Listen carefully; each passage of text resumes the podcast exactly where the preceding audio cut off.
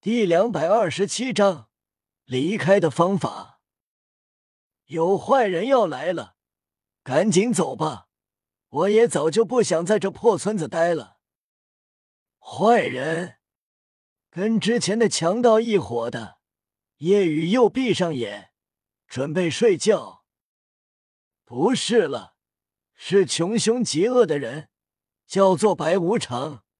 听说是魂王以上的强大魂师，你虽然是魂王，但你还没有恢复，肯定不是对手。赶紧跟我走吧。夜雨道：“你早想离开这里了，为什么？这里的村民还算热情啊。热情什么？那是因为你救了他们。”夜雨问道。你为什么这么讨厌这里？没时间解释了，赶快走吧！现在村子周围应该被他的手下围住了，白无常应该还没来，你应该可以击退他的一两个手下。剑秋路东西都已经收拾好，夜雨道：“你既然想离开这里，那我送你出去吧。我打算在这里待一段时间。”啊？为什么？修罗愕然，不明白。夜雨直言：“这里有处地方适合我修炼。”你不走吗？修路眉头微皱，问道：“那，你一个人能照顾好自己吗？”当然可以，很感谢你。我体力已经恢复不少，精神力也没那么虚弱了。不会随随便便就昏迷了。那，那你经常睡得跟死人一样。如果有人要害你，你岂不是就危险了？感应到危险，我会醒的，并且我的身体防御很强，即便睡得死，也不会轻易被伤到。这这，好吧，那我走。这时。村民们跑了过来，围在木屋外。秋露，快出来！秋露出了无，不耐烦道：“又来做什么？”秋露，我们想请你的朋友帮忙。不行，你是叫他去送死。那白无常可能是魂帝，也可能是魂圣，而他只是魂王，现在还很虚弱。你们别想了。虽然不知道白无常的具体实力，但少侠看起来很厉害啊！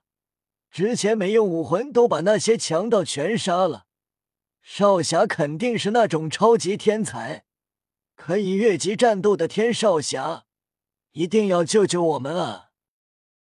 只要少侠救我们，我每天都给少侠做一只烤全羊。我每天贡献一只烤乳猪，我贡献叫花鸡。我家里穷，但我闺女长得很漂亮，可以让我闺女做少侠的丫鬟，去我家住，保证每晚被窝都是暖的。村民们见夜雨之前那么能吃，觉得夜雨是个吃货，便纷纷要用美食报答。听着屋外村民的喊声，夜雨都听饿了。修路直接回屋关上门：“你们赶紧走，少侠这次帮不上。”修路，你问下少侠能不能越级战斗？少侠是什么武魂啊？什么类型的魂师？修路听得头疼，太吵了，看向夜雨问道。你是什么类型的魂师？他也想问。夜雨不走，他担心夜雨没自保的实力，想知道夜雨是什么类型。夜雨道：“我是辅助系。”顿时，修路怔住了，村外的村民也听到了，顿时面露绝望。辅助系，他们顿时觉得没希望了。他们还是知道常识的，辅助系是魂师中最弱的。村民们苦着脸离开，纷纷哀叹。我们最后的希望没了，只能等死了吗？屋内，修路上前就要带夜雨走。夜雨道：“你做什么？你不走，我也要拉着你走。你既然是辅助系，那就更不可能是白无常的对手了。你这么担心我？”夜雨问道。“才没有，好不容易将你救了，你可不能死。放心吧。”我是能一拳打死魂帝的辅助系。夜雨的话让秋露心中短暂惊愕，但根本不相信。见夜雨不走，无奈。那我走了。好，我送你。此时，悬崖之上，附近的星夜城，星夜城中的当红青楼中。楼阁上，一个个青楼女在吆喝着，身穿一身白衣，面色蜡黄，脚步轻浮的四十多岁男子来到这，便要进入。无常老大，不去那个村子了吗？去，我先去里面放松放松，在这里等着。是。白无常进去后。跟着的六个手下低声议论：“无常老大四十多了，还去这种地方？老大很快就会出来的，毕竟老大短小快。真的，新人，你很快就知道了。”五分钟过后，白无常出来了，面色红润道：“走吧。”白无常走在前面。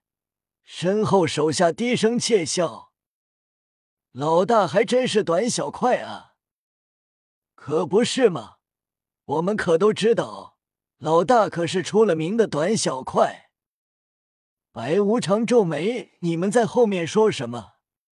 快点，前面带路。那村子在什么地方？我带路。我是无意间发现的入口。”来到悬崖边，然后沿着悬崖边走了十里远，来到一个偏僻之处，来到一块巨石前，手下用力推开，下面是一个洞，往下看去，云雾缭绕，看不到尽头。这有多高？无常向下看了眼，万米，万米！你在逗我？怎么下去？就算是飞行魂斗罗魂力都不足以支撑飞到最下面，何况我们？老大，你听我说，这里每千米会有一个建造的悬在峭壁上的台阶，那个负责带人上下的飞行魂师应该快到了。老大，你一看来了。向下一看。只见一个周身六个魂环律动的魂帝，铺扇着黑色的羽翼，飞了上来。不错，已经很久没找到偏僻的村子娱乐了。这次下去，要玩到将村子里的人全部杀死为止！哈哈哈。此时，村中，夜雨也知道了如何离开的方法。一处峭壁下。每隔千米有凸起，那么凭借自己也可以离开。每一千米休息会，继续向上。就当夜雨和秋露快出了村，突然负责围在这里的两个无常的手下拦住，身上四个魂环律动，两白两黄。想跑，不知道跑的话会死得更快吗？乖乖待在村里。等我们无常老大来，夜雨一个晃动，两人反应过来，夜雨消失时已经晚了。只觉得腹部猛地一痛，直接倒飞了出去，砸落在百米远处，没了动静。秋露惊讶，好厉害，两个四环魂宗就这么被秒杀了。刚才觉得夜雨的话是在瞎说，但现在他有些信了。